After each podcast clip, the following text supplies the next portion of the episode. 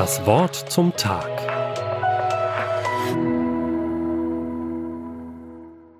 Auch in Krisenzeiten immer nah, immer da. Das ist der Werbeslogan einer Versicherungsgesellschaft. Ich finde, dieser Slogan bringt ein absolutes Grundbedürfnis von uns Menschen auf den Punkt. Den Wunsch nach Nähe, Schutz und Geborgenheit.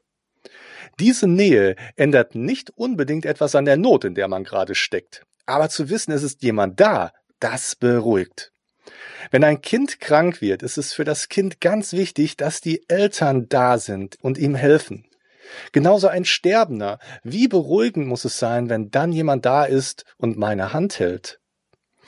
Ganz am Ende des Matthäusevangeliums in Kapitel 28, Vers 20 spricht Jesus, siehe, ich bin bei euch alle Tage bis an der Weltende. Wie kann Jesus denn seine Nähe versprechen, wenn er sich kurz darauf von der Erde verabschiedet hat und zu seinem Vater in den Himmel zurückgekehrt ist?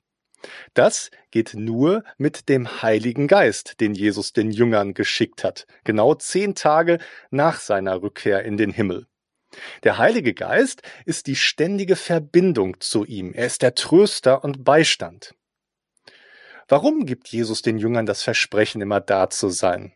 Weil er ihnen eine sehr anspruchsvolle Aufgabe übertragen hat, nämlich die, Menschen zum Glauben zu führen und sie sogar zu Jüngern zu machen, das heißt, sie zu Mitarbeitern auszubilden.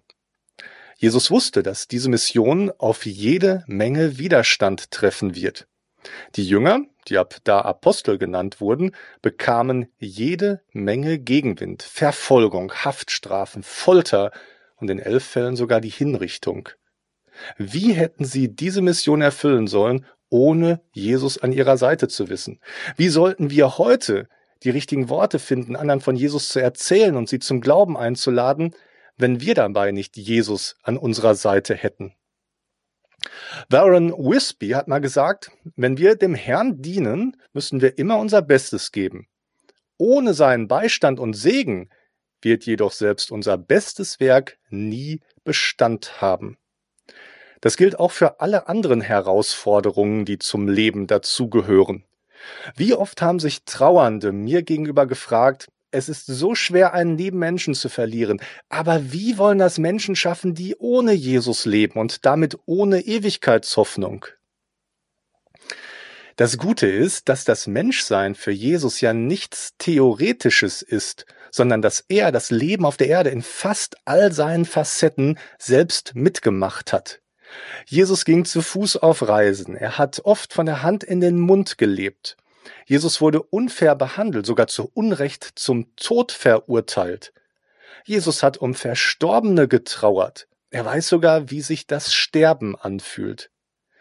Durch Jesus haben wir es mit einem Gott zu tun, der uns total gut verstehen kann, weil er es selber erlebt hat.